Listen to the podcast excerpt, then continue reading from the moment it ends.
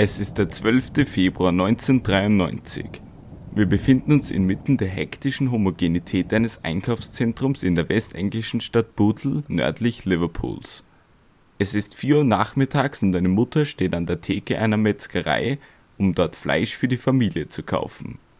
Ihren kleinen Sohn, der im kommenden März seinen dritten Geburtstag feiern wird, lässt sie dabei nur ganz kurz aus den Augen. Als sie bezahlt hat, bemerkt sie, dass ihr Junge aus ihrem Blickfeld verschwunden ist. Eine Situation, wie sie jeder Mutter wohl oder übel schon geschehen ist und die in den meisten Fällen darin endet, dass das Kind Momente später wieder unbeschadet und lächelnd hinterrücks wieder erscheint. In diesem Fall jedoch wird diese Allerweltssituation zu einem der grausamsten und schrecklichsten Verbrechen der britischen Kriminalgeschichte führen. Die Mutter wird ihren Sohn nämlich nie wieder lebendig in die Arme schließen können – denn zwei Tage später wird dieser vier Kilometer entfernt vom Einkaufszentrum auf Bahngleisen gefunden. Er wurde entführt, misshandelt und zu Tode geprügelt, und dies nicht von einem gewalttätigen Einzeltäter, sondern von zwei zehnjährigen Schulschwänzern. Dies ist die Geschichte eines Mordfalles, welcher eine gesamte Nation für Jahre aufwühlte und der unabhängig voneinander mehrmals hätte verhindert werden können. Unabhängig ob ungelöst oder unfassbar. Mordio präsentiert die mysteriösesten Mordfälle aller Zeiten. In der heutigen Ausgabe James Bulger, ermordet von Halbwüchsigen. James Patrick Bulger wurde am 16. März 1990 im Fairsackely Hospital in Fairsackely, einem Vorort Liverpools im Nordwesten Englands, geboren. Für seine Eltern Ralph und Denise war die Geburt des kleinen James, eines gesunden, kräftigen Sprösslings, etwas ganz Besonderes, hatte doch Denise zwei Jahre zuvor ihr erstes Baby Kirsty, ein Mädchen, bei der Geburt verloren. Beide Eltern befanden sich zu diesem Zeitpunkt in ihren Mitzwanzigern. Seit dem Verlust der ersten Tochter waren sie verheiratet und nun blickten sie mit ihrem Sohn einer glücklichen und sorgenfreien Zukunft entgegen. James wuchs wohlbehütet in der Liverpooler Vorstadt Kirby auf. Die Kleinstadt im County Merseyside hatte ihre besten Zeiten jedoch bereits längst hinter sich. Die Suburbs von Liverpool litten in dieser Zeit als klassische Arbeiterstädte nämlich besonders vom allmählichen Niedergang der britischen Industrie. In den 1990er Jahren war gut bezahlte Arbeit in Nordengland nämlich rar gesät und viele Familien konnten sich nur mit harter Arbeit und Überstunden über Wasser halten. Die Arbeitslosigkeit war in diesen Vorstädten zu dieser Zeit allgemein sehr hoch. Die Plattenbauten der Nachkriegszeit hatten ebenso ihren anfänglichen Charme verloren und es gab nicht sonderlich große Entfaltungsmöglichkeiten für die Bevölkerung.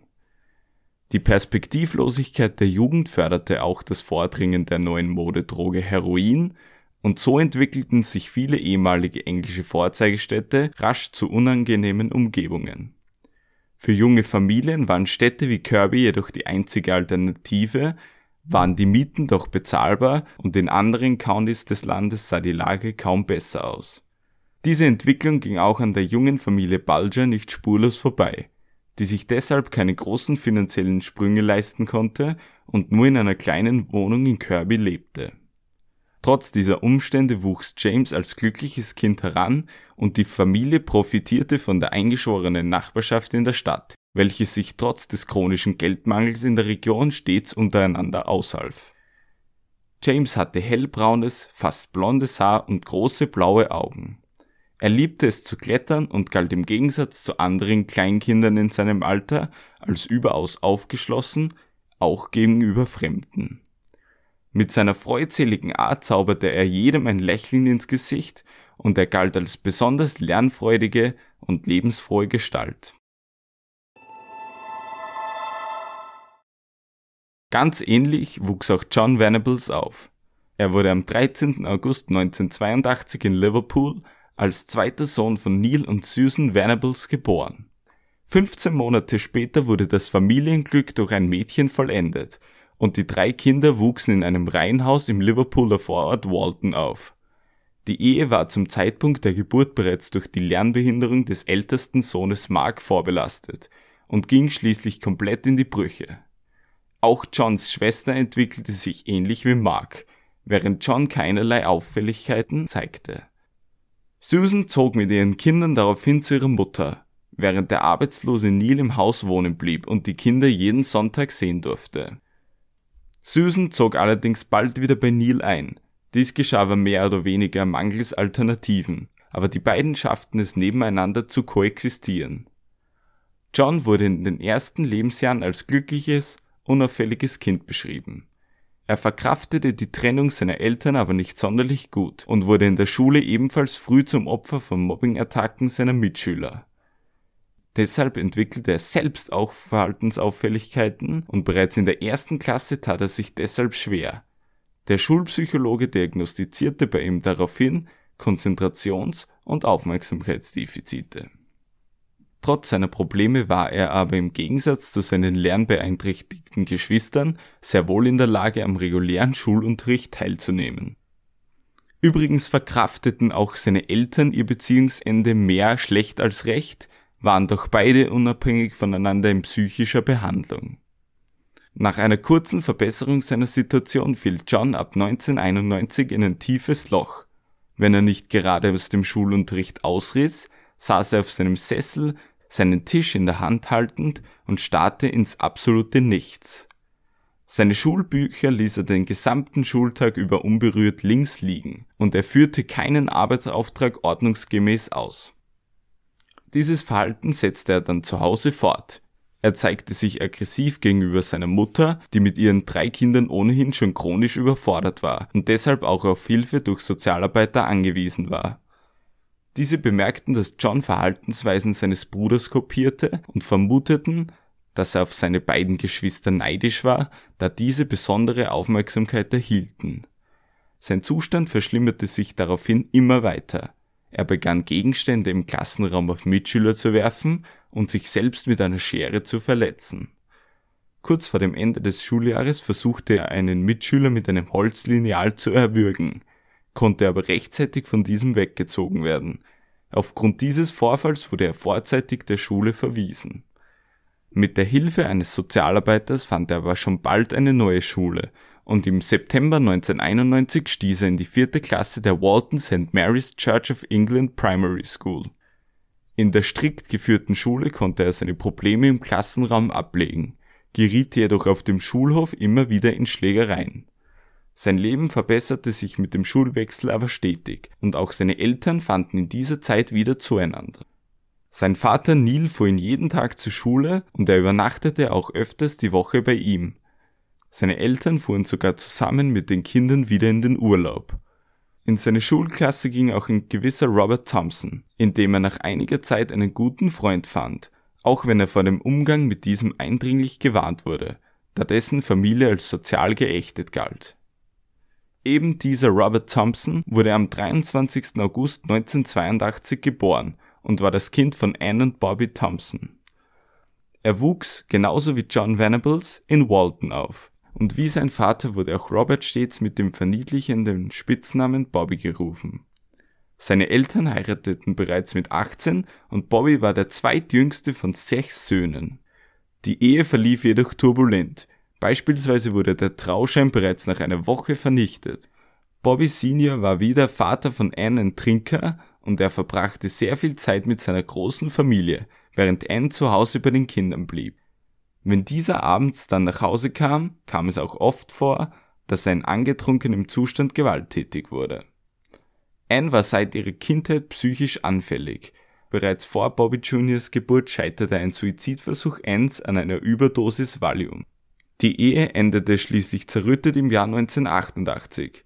Bobby Senior verließ die Familie und Anne zog mit den Kindern in ein Hostel. Bald aber schon wurde das Jugendamt auf sie aufmerksam da sie ihre Kinder als Erziehungsmethode auch gut und gern mit einem Stock verprügelte.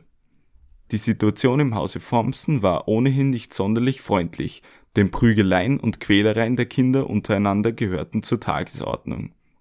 Auch Anne Thompson entwickelte sich im Stress der Alleinerzieherin bald zu einer Alkoholikerin und in Kombination mit den Schlafmitteln, die sie nahm, wurde sie beim Einschlafen auch einmal von irgendwelchen sonderbaren Fratzen ausgelacht.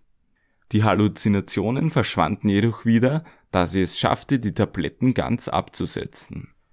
Außerhalb des Haushaltes gab es früh Probleme mit den älteren Brüdern von Bobby Jr., von denen einer unter anderem ein Hauptverdächtiger in einer Brandstiftungssache war. Außerdem bedrohte ein Bruder den anderen im Streit mit einem Messer, woraufhin dieser freiwillig in ein Kinderheim gehen wollte. Bobby Jr. selbst begann bereits früh mit dem Ladendiebstahl, galt als notorischer Lügner, war ein Außenseiter ohne Freunde und war sonst relativ still und in sich gekehrt. Seine unaufgeregte Art war jedoch meist nur im Schulunterricht präsent, denn am Pausenhof prügelte er sich nahezu tagtäglich mit anderen Kindern. In der vierten Klasse lernte er John Venables kennen, mit dem er zuerst in einer Schlägerei aneinander geriet, aber bald einen engen Verbündeten fand. Beide verschworen sich und gingen zusammen auf Diebestour durch die lokalen Supermärkte. Auch flohen beide gern aus dem Schulunterricht und das Schwänzen dieses gehörte zum guten Ton bei den beiden Buben. Um dieses Verhalten zu stoppen, war eine Sozialarbeiterin auf beide angesetzt. Bobbys Mutter Anne griff in ihrer Verzweiflung zu reich unkonventionellen Erziehungsmethoden. Sie versteckte beispielsweise seine Schuhe, damit dieser sich nicht heimlich aus dem Haus schleichen konnte. Sie besuchte mit ihm auch die örtliche Polizeiwache, wo ihm die Zellen gezeigt wurden, in denen er einmal enden würde, wenn es sich weiter so benehmen würde. Im Schulunterricht wurden beide stets voneinander getrennt. Bobby saß am einen Ende des Klassenzimmers und John am anderen. Beide erhielten zu dieser Zeit auch eine spezielle Aufsicht. Sie wurden dabei sogar beim Toilettengang beobachtet, um ihnen ein Abhauen zu erschweren. Der 12. Februar 1993 war ein bitterkalter Wintertag. Nach einem aufregenden Tag bei seiner Großmutter besuchten James Bulger und seine Mutter Denise zusammen mit ihrer Schwägerin und deren Kind das New Strand Shopping Center in Bootle, um dort Einkäufe zu erledigen.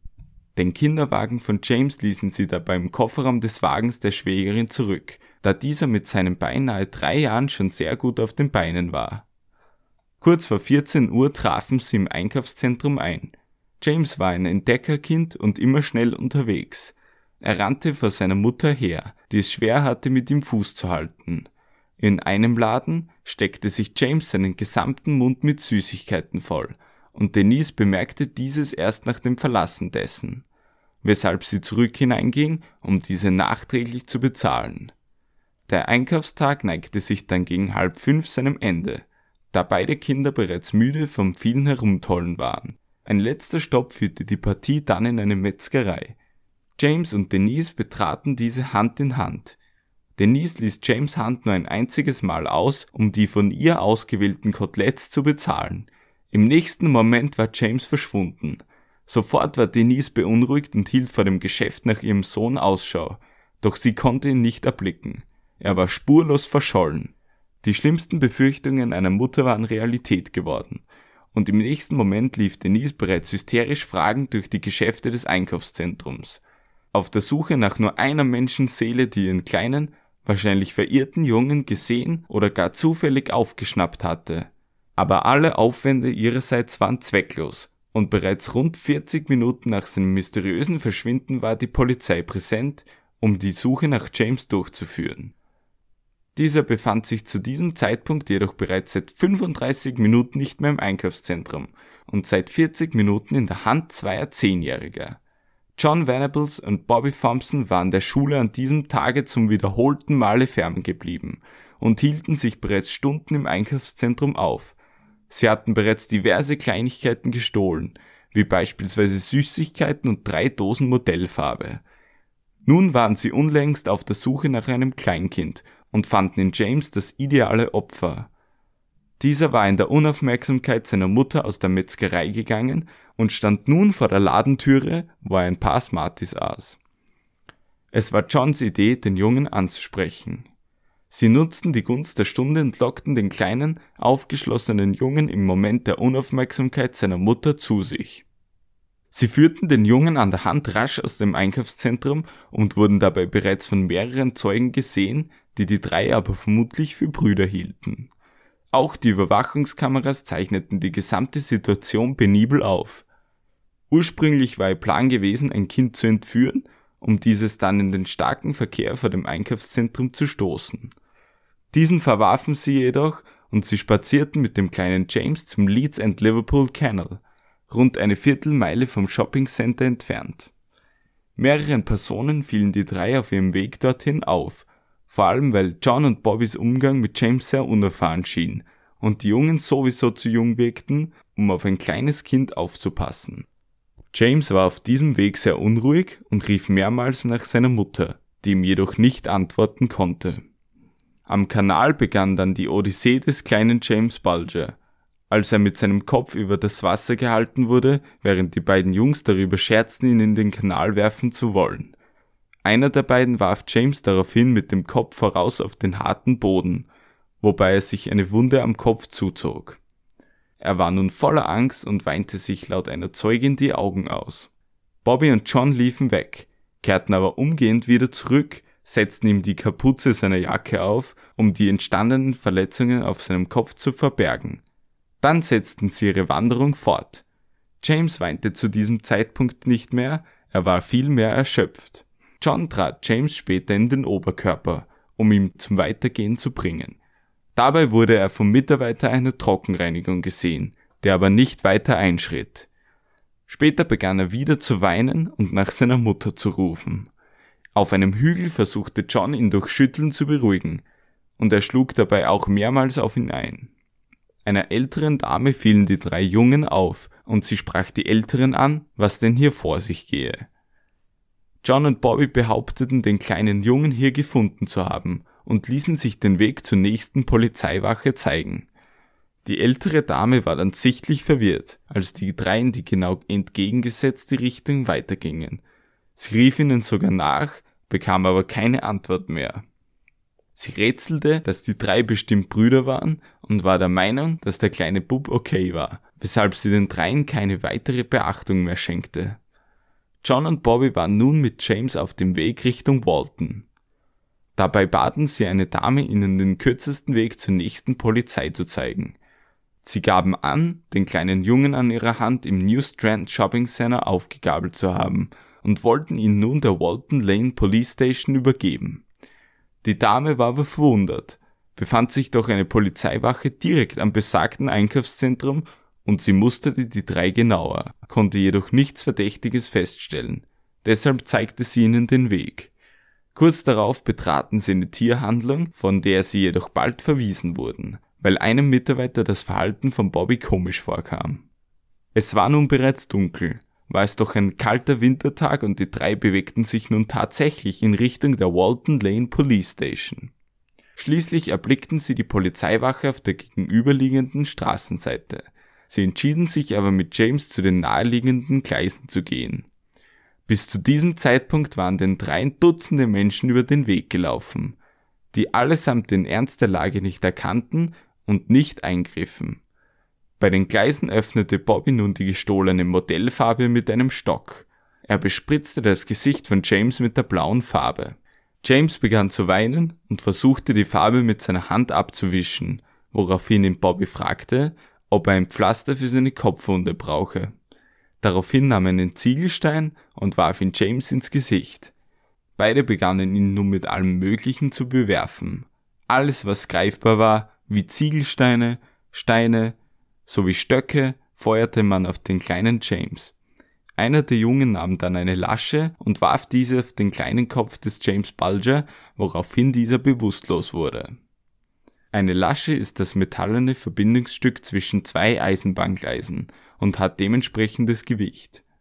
James lag nur noch da, bewusstlos und zeigte keinerlei Reaktion. Er lag auf seinem Bauch und Blut drang aus allen möglichen Körperregionen nach außen. Der Kopf war zugleich rot vom Blut als auch blau von der Modellfarbe. Damit war der Angriff jedoch nicht vorüber. Die beiden zogen ihm auch noch die Schuhe, Socken, Hose und Unterhose aus, so dass dieser bauchabwärts nackt war. Ob es auch zu sexuellen Handlungen kam, konnte nicht endgültig geklärt werden. Unabhängig davon traten sie mehrfach in den Schritt und sie schlugen sowie traten auch noch vielmals auf Kopf und Körper ein. Anschließend legten sie James Körper quer über die Gleise und bedeckten den zugerichteten Kopf mit Steinen. James starb an seinen zahlreichen Kopfverletzungen, bevor sein Körper von einem Zug überrollt wurde, wobei er in zwei Hälften geteilt wurde. Der Unterleib wurde noch einige Meter vom Zug mitgeschleift, kam dann aber genauso wie der Oberkörper zum Erliegen. Es ist schockierend, mit welcher Brutalität zwei Zehnjährige in diesem Moment das Leben eines hilflosen Kleinkindes auslöschten. Bobby und John verließen die Szenerie daraufhin und zogen noch eine Weile umher. Es war bereits spät und längst dunkel. Susan, die Mutter von John, hatte in der Zwischenzeit bei der Polizei eine Vermisstenanzeige für ihren Sohn erstattet und suchte nun eigenständig die Plätze, an denen sich ihr Sohn gerne herumtrieb, nach ihm ab. Tatsächlich erspähte sie ihren John beim Betreten einer Videothek und zerrte sowohl ihn als auch Bobby Thompson aus dieser zur Polizei, um ihn dort als gefunden zu melden. Zuerst wies sie die beiden jedoch noch zurecht. Sie hatte das ständige Schwänzen der beiden offensichtlich satt. Sie sah jedoch, dass die Kleider ihres Sohnes anders als sonst sehr dreckig waren. Ansonsten kehrte dieser nach einem Tag des Schwänzens mit sauberen Gewändern nach Hause zurück. Sie erspähte auch etwas blaue Farbe auf seinem Ärmel, worauf sie ihn auch ansprach. Dieser entgegnete, dass Bobby ihn damit vollgespritzt hatte. Anschließend gingen sie nach Hause, wo Susan John von einem kleinen Jungen erzählte, der an diesem Tag aus dem Einkaufszentrum verschwunden war. Sie redete auf ihn ein und sagte, dass dieser Junge auch er gewesen sein hätte können. John weinte anschließend eine Weile in seinem Zimmer, offensichtlich gekränkt, wie sehr er seine Mutter enttäuscht hatte. Noch nie zuvor hatte er sie so wütend erlebt. In der Zwischenzeit waren die britischen Fernsehsender voll von Berichten über das mysteriöse Verschwinden des kleinen James Bulgers. Die Polizei wies der Suche bereits rasch eine Vielzahl an Ressourcen zu, da sie Gefahr im Verzug witterte. Man telefonierte sämtliche Taxiunternehmen sowie Bus- und Bahntransporteure durch. Polizisten begannen die Suche zu Fuß und im Streifenwagen aufzunehmen. Methodisch wurde das gesamte Innere des Einkaufszentrums auf 180 Grad gedreht und auch die nahe Umgebung wurde minutiös abgeklappert. Die umgehenden Gehwege, Straßen, Parkplätze und Einkaufsläden offenbarten jedoch keinen James Bulger. Die erste bestätigte Sichtung ließ nicht lange auf sich warten und stammte dann von einer jungen Frau, die angab, ihn am Leeds and Liverpool Canal gesehen zu haben. Sie sah ihn jedoch nicht in Begleitung zweier Jungs. Vermutlich war dies gerade die Situation, als sich John und Bobby kurz von James entfernt hatten. Die Polizei vermutete nun natürlich, dass der kleine Junge den Weg wie auch immer selbstständig bewältigt hatte und nahm an, dass er dann in den Kanal gefallen war. Niemand dachte in dieser Zeit ernsthaft daran, dass er entführt worden war, sondern alles deutete auf einen tragischen Unfall hin. Am Abend des Verschwindens meldeten sich aber auch schon erste Zeugen, welche ein Kind, welches James Beschreibung glich, zusammen mit zwei älteren Jungen gesehen hatten. In der gleichen Nacht meldeten Ermittler, die sich durch die Videoaufzeichnungen des Einkaufszentrums gekämpft hatten, dass sie James in einer Sequenz tatsächlich entdeckt hatten. Er war in Begleitung zweier Jugendlicher, deren Alter nicht näher bestimmt werden konnte. Mehr konnte aufgrund der schlechten Qualität auch nicht gesagt werden.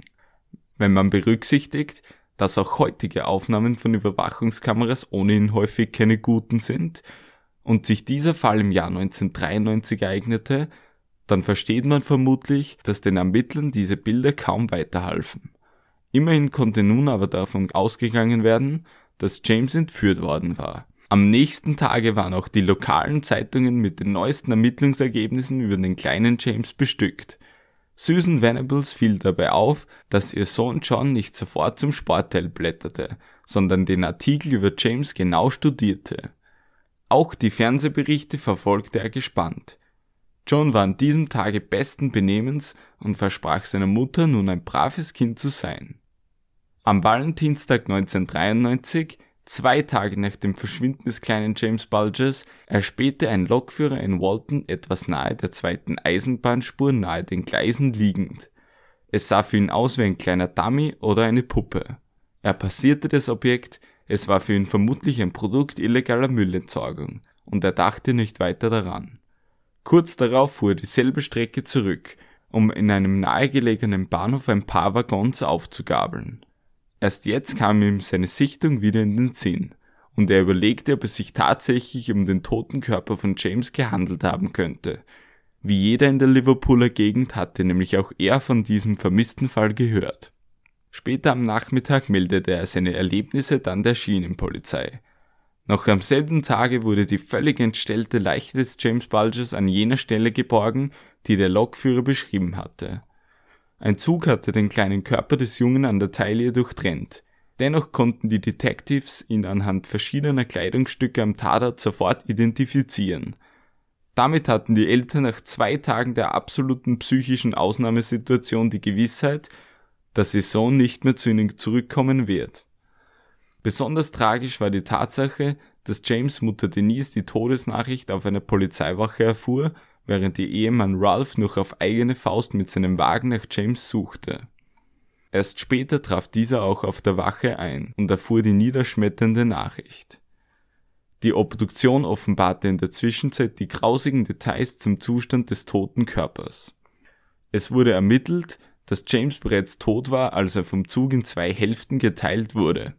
Als genaue Todesursache wurden multiple Kopfverletzungen angegeben, der Schädel war nach einer Serie von Schlägen mehrfach gebrochen worden und zusätzlich wurden zahlreiche Wunden in Gesicht und Kopfbereich festgestellt. Insgesamt zählten die Gerichtsmediziner in Kopf und Gesicht 42 verschiedene Verletzungen. Der Kopf wurde als der absolute Angriffspunkt des Aggressors ausgemacht, auch wenn der Torso sowie die Extremitäten ebenso Verletzungen aufwiesen. Ein sexueller Übergriff konnte ebenso nicht hundertprozentig ausgeschlossen werden, da dem Mordopfer ja die Schuhe, Socken, Hose und Unterhose ausgezogen worden waren.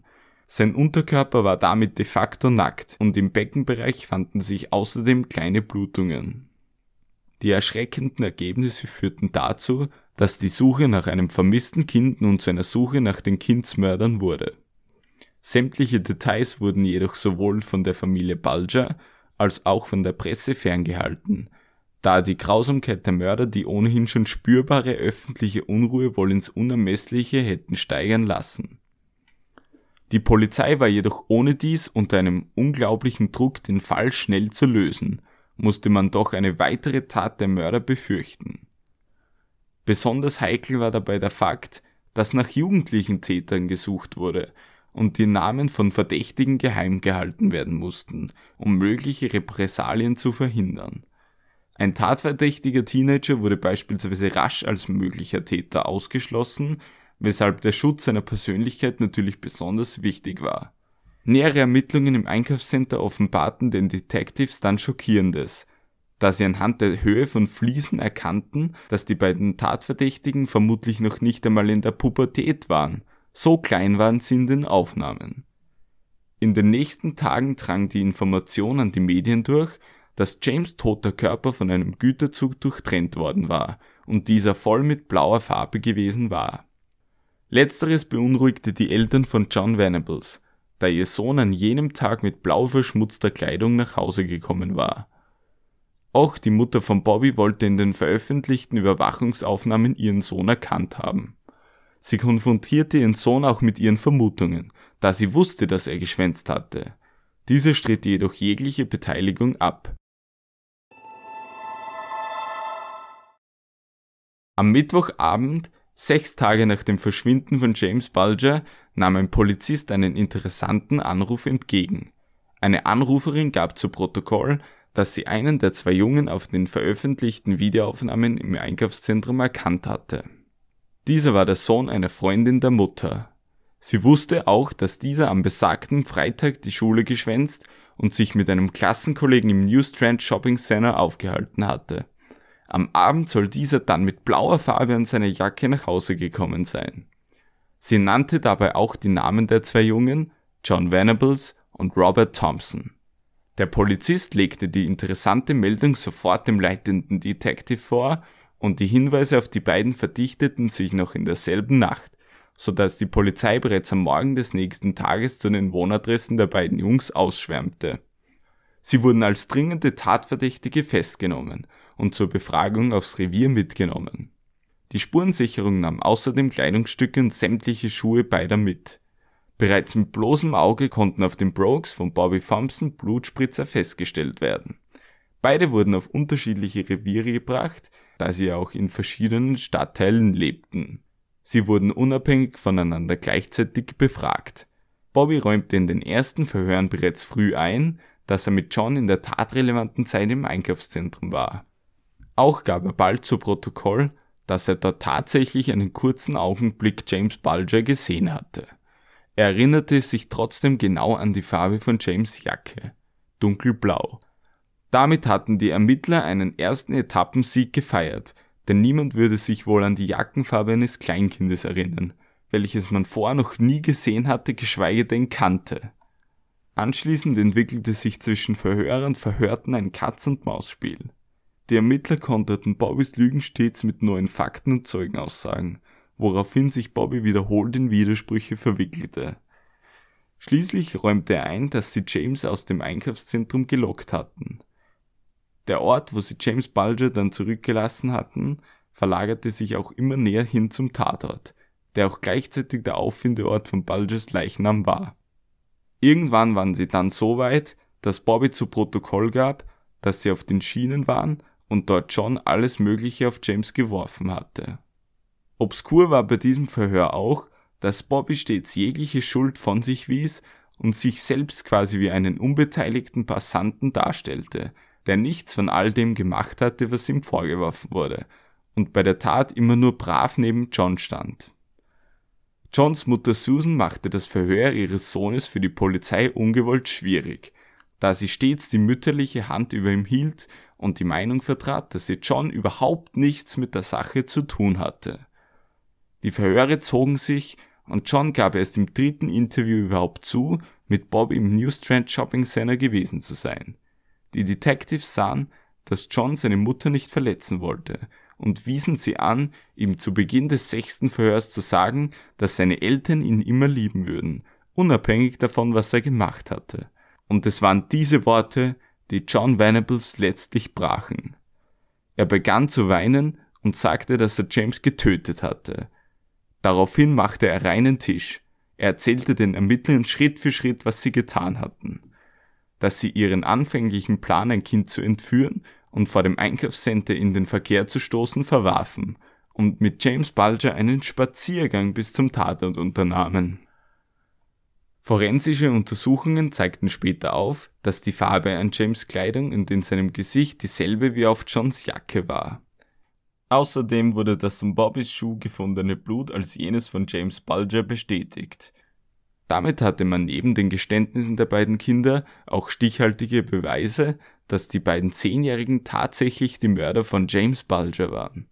Am 20. Februar 1993, zwei Tage nach der Festnahme, wurde Anklage gegen Robert Thompson und John Venables erhoben. Der Vorwurf war Kindsentführung und Mord, Zusätzlich dazu wurde ihnen auch eine versuchte Kindsentführung vorgeworfen, da sie bereits vor James Bulger erfolglos ein Kind von ihrer Mutter wegzulocken versuchten. Die Polizei hatte die Verhöre vollständig unter Verschluss gehalten, so dass selbst James Bulgers Eltern nichts von der Festnahme der Tatverdächtigen wussten. Erst nach der Anklageerhebung wurden Bulgers Eltern informiert dass ihr Sohn tatsächlich von zwei Zehnjährigen ermordet worden war. Die Öffentlichkeit zeigte sich daraufhin schockiert, dass Vorpubertäre solch ein Gewaltverbrechen begehen konnten. Für viele war dies unbegreiflich, dabei war dieser Umstand nichts vollkommen Neues. Vor allem das Vereinigte Königreich nämlich war in der Vergangenheit immer wieder von Fällen schwerer Verbrechen erschüttert worden, welche teilweise von ähnlich alten Kindern wie John Venables und Robert Thompson begangen wurden. Besonders hervorzuheben ist dabei sicherlich der Fall Mary Bell, der sich im Jahr 1968 einen unrühmlichen Platz in der britischen Kriminalgeschichte sicherte. Die elfjährige Mary hatte in der Großstadt Newcastle upon Tyne zwei Kleinkinder zu Tode stranguliert und wurde als jüngste Serienmörderin der britischen Geschichte tituliert. Für ihre Taten verbüßte sie anschließend zwölf Jahre im Gefängnis Daraufhin wurde sie mit einer neuen Identität ausgestattet und in die Gesellschaft reintegriert. Rund 25 Jahre später waren anstatt der weiblichen Mary nun zwei halbwüchsige Jungs im Fokus der Öffentlichkeit. Die Namen der beiden Jungen wurden während der gesamten Ermittlung zensiert und sie wurden nur als Child A und Child B bezeichnet. Dies geschah, da beide zu diesem Zeitpunkt ja noch als tatverdächtig angesehen wurden und um deren Familien zu schützen. Bereits in den nächsten Tagen wurde jedoch die Identität der beiden Jungen zu einem mehr oder weniger offenen Geheimnis. Dass die Identität von John Venables und Robert Thompson schnell bekannt werden würde, war aber vermutlich auch der Polizei klar. So war es durch der breiten Öffentlichkeit bekannt, dass zwei Zehnjährige für die Tat verantwortlich waren. Und nun fällten plötzlich in Venables und Thompsons Schule auch noch aus heiterem Himmel zwei Jungs im Schulunterricht, die ohnehin als Problemkinder bekannt waren. So drang die Identität der beiden auch schnell zur Presse durch, und die nun ehemalige Schule der Kinder wurde in den folgenden Tagen von Sensationsmedien belagert, denn wirklich jeder Mann wollte etwas über die Lebensgeschichte der beiden Mörder erfahren. Die anschließende Veröffentlichung der Täterfotos durch die Polizei schockierte die Bevölkerung. Kaum jemand konnte glauben, dass solch kleine Kinder tatsächlich zu so etwas Grausamem imstande waren. Die Eltern von John Venables, Neil und Susan kehrten anschließend nicht mehr zu ihren Wohnungen zurück, aus Angst dort verbal und körperlich angegriffen zu werden. Sie wurden umgesiedelt, lebten aber auch dort in ständiger Angst vor der Presse ausfindig gemacht zu werden. Die Mutter von Bobby, Ann Thompson, wurde erst nach einigen Wochen umgesiedelt und lebte dann mit einem ihrer Söhne in einer Wohnung. Diese verließ sie nie und auch ihr Sohn durfte den Schulunterricht nicht besuchen, aus Angst, dass jemand so die Adresse ihres Verstecks erfahren könnte. Die Eltern von Venables und Thompson erhielten bereits ab dem Bekanntwerden der Identitäten von John und Bobby Morddrohungen und mussten später verteilt in Großbritannien untertauchen, wo sie neue Identitäten annahmen. Auch ein Bruder von Bobby Thompson, welcher erst kurz vor dem Mord aus der elterlichen Wohnung ausgezogen war, musste Liverpool für immer den Rücken kehren. Am 1. November 1993 begann der Prozess im Crown Court in Preston. Dieser wurde wie eine Gerichtsverhandlung für Erwachsene ausgetragen, wodurch John Venables und Bobby Thompson entfernt von ihren Eltern saßen. Neben ihnen saßen nur ihre Sozialarbeiter und da die Anklagebank für die beiden zu hoch war, um diese überblicken zu können, erhielten sie speziell erhöhte Stühle. Beide Angeklagte plädierten auf nicht schuldig in allen Vorwürfen. Für das Gericht galt in erster Linie herauszufinden, ob die zwei Zehnjährigen gewusst hatten, was richtig und was falsch ist. Dies ist auch immer ein wesentlicher Punkt bei der Beurteilung, ob psychisch angeschlagene Täter nun für ihre Taten belangt werden können. Die Psychiaterin, die John Venables untersuchte, kam zu einem eindeutigen Schluss, nämlich dass ihm während der gesamten Tat klar war, dass er damit etwas Schlimmes anrichtete. Im Gericht wurden außerdem die 20-stündigen Verhöre von John und Bobby abgespielt. Der eingeschaltete Pathologe, der James Leichnam untersucht hatte, benötigte über eine halbe Stunde, um die ihm zugefügten Verletzungen an seinem Körper zu beschreiben. Bobby wurde schließlich als führende Person bei der Entführung bestimmt, während John laut der Anklage auf die Idee kam, James zu den Gleisen zu führen. Die Verteidigung war gegenüber der immensen Beweislast sowie den Geständnissen der Jungs chancenlos und konnte keine Beweise zur Entlastung der Angeklagten vorbringen. Am 24. November 1993 wurden die inzwischen Elfjährigen schuldig des Mordes an James Patrick Bulger gesprochen, womit sie zu den jüngsten verurteilten Mördern im 20. Jahrhundert wurden. Richter Justice Morland verurteilte sie nach dem Belieben ihrer Majestät zu einer Haftstrafe, wobei er eine Mindestdauer von acht Jahren festlegte. Außerdem veranlasste er, dass die Namen der Mörder nun auch von offizieller Seite veröffentlicht wurden und begründete dies mit dem überragenden öffentlichen Interesse am Fall. Dies war aber mehr oder weniger ein symbolischer Schritt, da zu diesem Zeitpunkt die ganze Welt die Gesichter mit den zugehörigen Namen der Mörder kannte. Der Prozess schaffte es gut, das gesamte Verbrechen minutiös aufzuarbeiten, versäumte es jedoch leider die Beweggründe der Täter verstehen zu lernen. Für diese unerklärliche Tat konnte kein Motiv genannt werden, und so kann dieses nur gemutmaßt werden. Ein sexueller Antrieb der beiden Buben kann dadurch ebenso wenig ausgeschlossen werden. Untypische Verletzungen, vor allem im Mundbereich, könnten Indikatoren für einen sexuellen Übergriff sein und vor allem die außerordentlichen Reaktionen der Jungs auf diese Vorwürfe im Verhör bieten Raum für Spekulationen. Lautstark verweigerten sie bei Fragen in diese Richtung stets pervers zu sein.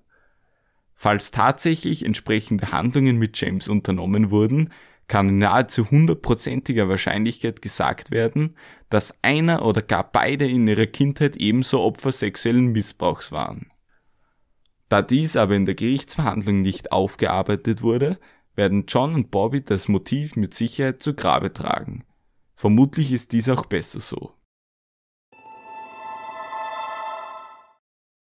John Venables wurde nach dem Prozess in die Red Bank Secure Unit verbracht, eine Jugendstrafanstalt, Bobby Thompson musste seine Strafe im Barton Moss Secure Care Center in Manchester antreten.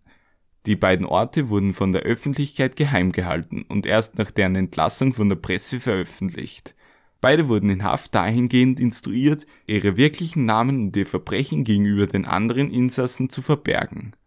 Das Verhalten der Jungs musste zweimal täglich von den Mitarbeitern dokumentiert werden Johns Eltern besuchten ihn regelmäßig und auch Bobby Thompsons Mutter Anne besuchte ihren Bobby alle drei Tage.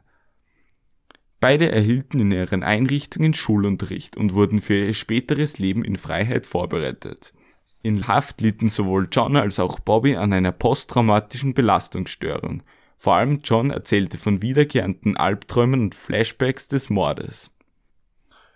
Die Haftstrafe von acht Jahren wurde aber von vielen Menschen als zu kurz für dieses abscheuliche Verbrechen erachtet, so dass rasch nach der Urteilssprechung Stimmen laut wurden, die die Strafe nach oben korrigieren wollten. Der zweithöchste Richter Englands forderte beispielsweise eine Mindeststrafe von zehn Jahren. Die Boulevardzeitung The Sun veröffentlichte eine Petition, um die Strafe zu erhöhen. Diese wurde von 280.000 Menschen unterzeichnet und anschließend dem Innenminister Michael Howard vorgelegt. Dieser folgte dem Aufruf eigenmächtig und erhöhte die Freiheitsstrafe auf 15 Jahre. Mit dieser Aktion wurde er jedoch von anderen Seiten vielfach kritisiert, da viele darin eine Imagekampagne für den anstehenden Wahlkampf witterten. Vier Jahre später wurde diese Entscheidung vom Oberhaus des britischen Parlaments, dem House of Lords, als rechtswidrig erachtet und aufgehoben. Damit war die ursprüngliche Strafe von acht Jahren wiederhergestellt. 1999 stellten die Anwälte von John und Bobby einen Revisionsantrag vor dem Europäischen Gerichtshof für Menschenrechte. Darin wurde bemängelt, dass unter dem öffentlichen Druck keine faire Verhandlung hergestellt werden konnte. Und außerdem, dass die zwei Jungen die Vorgänge einer Erwachsenenverhandlung überhaupt nicht verstehen konnten der EuGH stimmte dem zu und der zweithöchste Richter Englands setzte das Strafmaß erneut auf acht Jahre fest. Im Jahr 2001 wurde eine Mitarbeiterin der Red Bank Secure Unit, in der John Venables einsaß, von ihrem Dienst suspendiert, nachdem ihr vorgeworfen worden war, mit dem inzwischen 17-jährigen John Geschlechtsverkehr gehabt zu haben. Kurz darauf, im Juni 2001, kamen John Venables und Bobby Thompson letztlich frei, da nach Untersuchungen keine Gefahr mehr von beiden befürchtet wurde. Sie wurden mit neuen Identitäten ausgestattet. Als Bedingung der Freilassung wurde beiden ein gegenseitiges Kontaktverbot auferlegt. Sie wurden zusätzlich aus ihrer Heimat verbannt, da sie den County Merseyside, in dem Liverpool liegt, nicht mehr betreten durften. Bei Verstoß nahm sich die Justiz das Privileg, beide wieder umgehend in Gewahrsam nehmen zu können. Außerdem wurde eine gerichtliche Verfügung erwirkt, die es verbot, die neuen Identitäten der beiden oder deren Verbleib zu veröffentlichen. John Venables begann kurz nach seiner Freilassung eine Beziehung zu einer Frau, die ein fünfjähriges Kind in die Partnerschaft mitbrachte. Anschließend hatte er verschiedene Beziehungen zu jüngeren Frauen, woraufhin vermutet wurde, dass seine Entwicklung verspätet war. Nachdem seine gerichtlich angeordnete Aufsicht mit der Zeit geringer wurde, begann exzessiv zu trinken und er experimentierte mit psychoaktiven Substanzen. Außerdem lud er sich im Internet kinderpornografische Dateien herunter und brach mit Ausflügen nach Merseyside seine Bewährungsauflagen. Im Jahr 2008 wurde er wegen Beteiligung an einem Raufhandel festgenommen. Er gab an, in Selbstverteidigung gehandelt zu haben und die Anklage wurde später fallen gelassen, nachdem er sich in eine Suchttherapie begeben hatte. Drei Monate später wurde er mit Kokain in den Taschen erwischt und mit einer Ausgangssperre belegt. Im Frühjahr 2010 wurde er wegen Verstoßes gegen seine Bewährungsauflagen erneut in Haft genommen. Später wurde bekannt, dass er sich des Besitzes von Kinderpornografie strafbar gemacht hatte. Für dieses Verbrechen wurde er im Juli 2010 zu zwei Jahren Freiheitsstrafe verurteilt. Bis zu diesem Zeitpunkt hatte Venables seine wahre Identität bereits zwei Freunden verraten. Freigelassen wurde er jedoch erst nach drei Jahren Haft im September 2013. Vier Jahre später wurde er erneut wegen des Besitzes von kinderpornografischen Aufnahmen in Gewahrsam genommen. Im Februar 2018 wurde er deshalb zu einer Haftstrafe von drei Jahren und vier Monaten verurteilt. Seitdem befindet er sich an einem unbekannten Ort in Haft. Über den Verbleib von Bobby Thompson ist seit seiner Entlassung nichts bekannt geworden. Während der Zeit nach der Entlassung investierte das britische Innenministerium sehr viel, damit die neuen Identitäten beiden nicht an die Öffentlichkeit gelangen konnten. Bis zum heutigen Zeitpunkt investierte die britische Regierung über 60.000 Pfund in den Schutz von Venables Anonymität. Das Vordringen des Internets führte in den 2000er Jahren dazu, dass mehrere Personen vermeintliche Fotos der inzwischen erwachsenen Täter in sozialen Netzwerken posteten. Die Justiz wurde deshalb mit diversen Zivilklagen gegen selbsternannte Internetdetektive beschäftigt. Im April 2010 erhielt beispielsweise ein 19-jähriger Mann von der Isle of Man eine dreimonatige Bewährungsstrafe, nachdem er in einem Facebook-Post behauptet hatte, dass ein ehemaliger Arbeitskollege von ihm Bobby Thompson sei. Drei Jahre später wurden zwei Männer für neun Monate hinter Gitter gebracht, nachdem sie auf Twitter und Facebook vermeintliche Aufnahmen der beiden veröffentlicht hatten.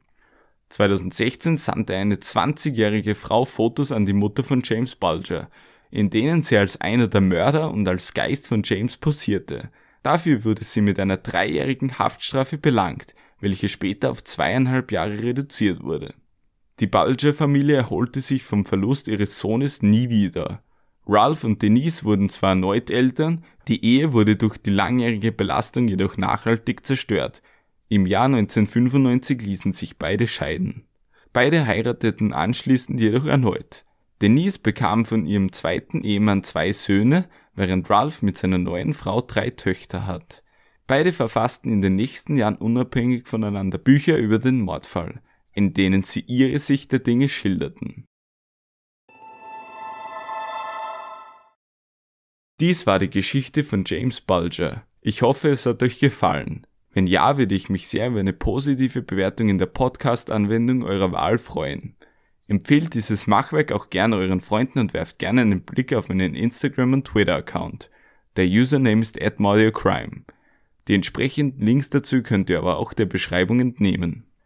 Dort könnt ihr auch gern Verbesserungsvorschläge hinterlassen und euer Feedback würde diesem noch jungen Projekt sehr weiterhelfen.